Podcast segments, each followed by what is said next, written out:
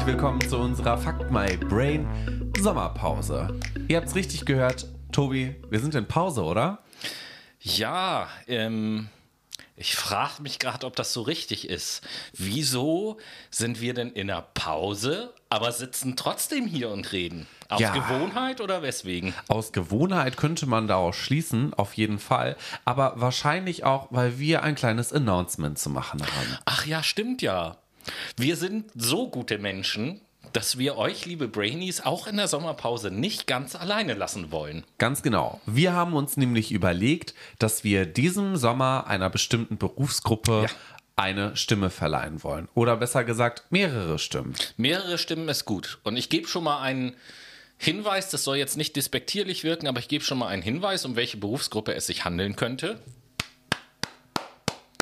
Es ist 19 Uhr. Ihr merkt selber, dieses kleine Announcement hat euch wahrscheinlich auf die Berufsgruppe der Pflege gebracht.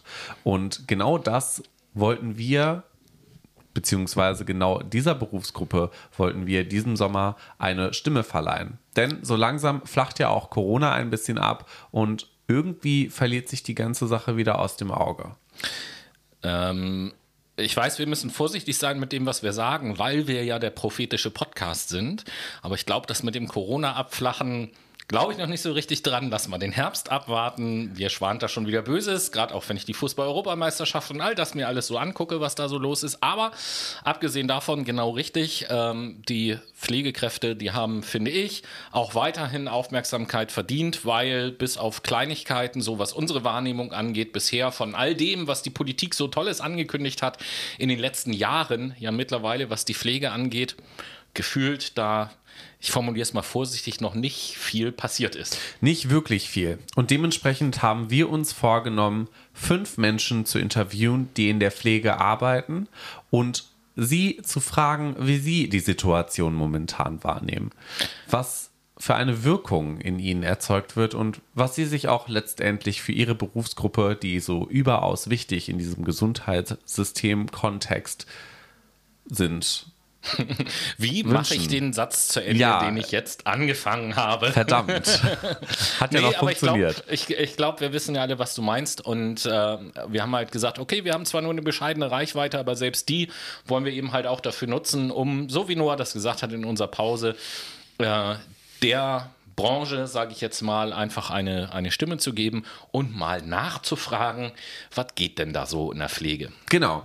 Und Und dementsprechend Dementsprechend werdet ihr jetzt während der Sommerpause jede Woche eine kurze Folge hören mit einem kurzen Interview. Sind immer nur so ein paar Fragen, leicht Richtig. konsumierbar und äh, hoffen erstens, dass es für euch interessant ist und hoffen zweitens, dass wir den Leuten halt eine Stimme geben können. Und drittens natürlich, dass ihr euch auch ein bisschen amüsiert mit diesen kleinen ja, Gedankenhappen quasi, die ihr zu euch nehmen könnt und vielleicht auch ein bisschen mehr von anderen Menschen lernt, die in der Pflege arbeiten und was sie davon halten. Also vielleicht könnt ihr euch ja auch ein bisschen daraus ableiten und ähm, ja, Ja, und äh, zu eurer Info, wir haben es in den vergangenen Sendungen auch schon ein paar Mal gesagt, mit den normalen Sendungen sozusagen sind wir dann ab dem 23. August wieder für euch da.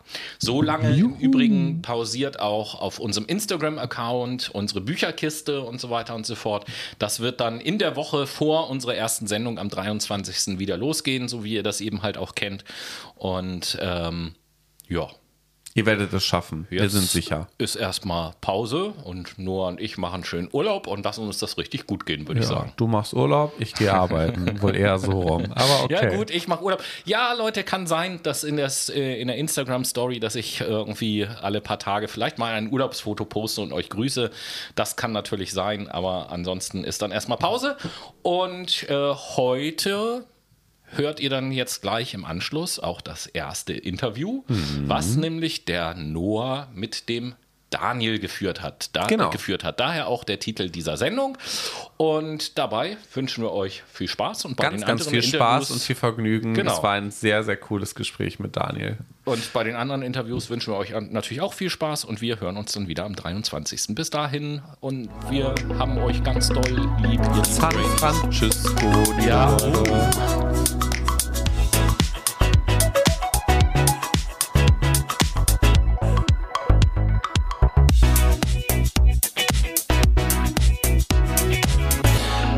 Menschen und herzlich willkommen zu unserem Interview. Wer bist du? Woher kommst du und was machst du? Ja, moin, ich bin Daniel. Ich komme aus Hamburg und ich studiere gerade Pflege im achten Semester. Wow, okay. Ähm, welche beruflichen Stationen hast du denn schon durchlaufen innerhalb deines Studiums bzw. während deiner Ausbildung?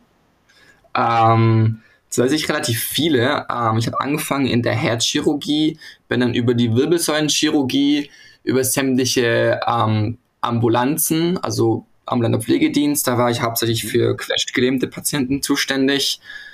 Ähm, ich überlege gerade, was war noch? Ich war Intensivstation, das sind die jetzigen Corona-Stationen, also der Umgang mit ECMOs, der ist mir bekannt. ähm, die Psychiatrie war ich in der geschlossenen ähm, und dann in der Schlaganfallstation Neurochirurgie und mein zweites ambulantes Praktikum, das war ich ein bisschen ähm, kreativer und habe das im Bereich der Schulpolitik gemacht und habe ähm, Gesundheitsprävention für SchülerInnen gemacht, so ein kleines Projekt begleitet, wo KinderkrankenpflegerInnen quasi in Schulen arbeiten und da Gesundheitsförderung machen. Das ist mega beeindruckend. Was war denn deine Motivation, dich für dieses Berufsfeld und quasi auch vielleicht für dein weiteres Engagement zu entscheiden? Puh, das ist eine gute Frage. Ähm, ich komme ja ursprünglich aus Baden-Württemberg und da gibt es ein Pflichtsozialpraktikum in der 11. Klasse, glaube ich. Und das hatte ich damals in der Pflege gemacht. Das ging eine Woche lang. Fand das eigentlich ziemlich cool und war dann nach dem Abi so ein bisschen planlos für die meisten wahrscheinlich und dachte, ach, Pflege hat mir Spaß gemacht, guckst du mal habe das Studium gefunden, habe es angefangen ohne große Erwartungen, habe aber sehr schnell gemerkt, dass es doch das Richtige ist. Und äh, ich glaube auch, die Dozentinnen haben mir sehr viel ähm, Mut gegeben und mich politisiert und mich zum Engagement ge gebracht. Okay, wundervoll. Wie nimmst du denn deine momentanen Arbeitsbedingungen wahr? Und ähm, wie würdest du sie von dir aus beschreiben? Wie würdest du sie extern beschreiben? Und hast du vielleicht auch Kritik, die du üben würdest?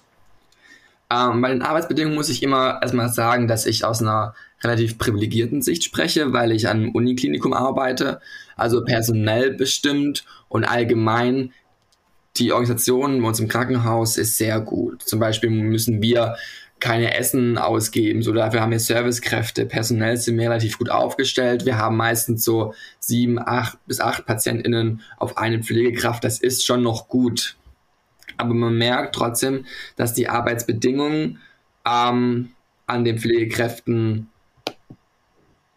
nagt, sage ich mal. Darunter zum Beispiel die Aufteilung von Verantwortung. Dass Pflegekräfte sehen viel, können viel, dürfen aber nicht umsetzen, weil es immer noch strikt alles Ärztin-Aufgabe ist.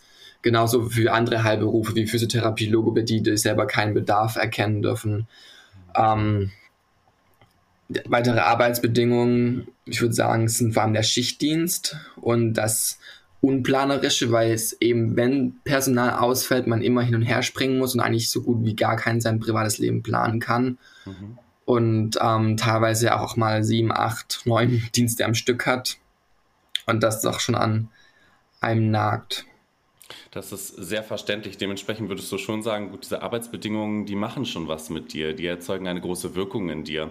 Was wäre denn so, letzte Frage dahin, dein großer Wunsch, was sich in der Pflege verändern sollte, damit diese Wirkung ein wenig abnimmt oder verbessert wird? Mein Langzeitziel, mein Langzeitwunsch ist definitiv eine Bundespflegekammer. Das bedeutet quasi, alle Pflegekräfte sind unter dieser Kammer organisiert, haben somit ein Sprachrohr und diese Pflegekammer ist auch dafür da, die Pflege selbst zu verwalten, selbst zu organisieren, fortzubilden, all das, was immensen Auswirkungen haben könnte tatsächlich. Mhm. Ähm, Kurzzeitziele würde ich mal sagen, zu der nächsten Legislaturperiode der, der Politik ähm, wäre auf jeden Fall die Vier-Tage-Woche, ähm, eine 30-Stunden-Woche, um einfach das Arbeiten, also es gibt, erträglicher zu machen und vor allem auch ähm, generelle Anpassungen im gesamten Gesundheitssystem, sei es bei dem Sozialgesetzbuch 5 und 12, ähm, einfach verschiedene Punkte anpassen, dass es wenigstens erträglicher wird, sage ich mal. Mhm. Okay, Daniel, ich danke dir ganz, ganz herzlich für deine Zeit und für dieses Interview. Das war ein schöner, kurzer Einblick mit dir. Kein Problem.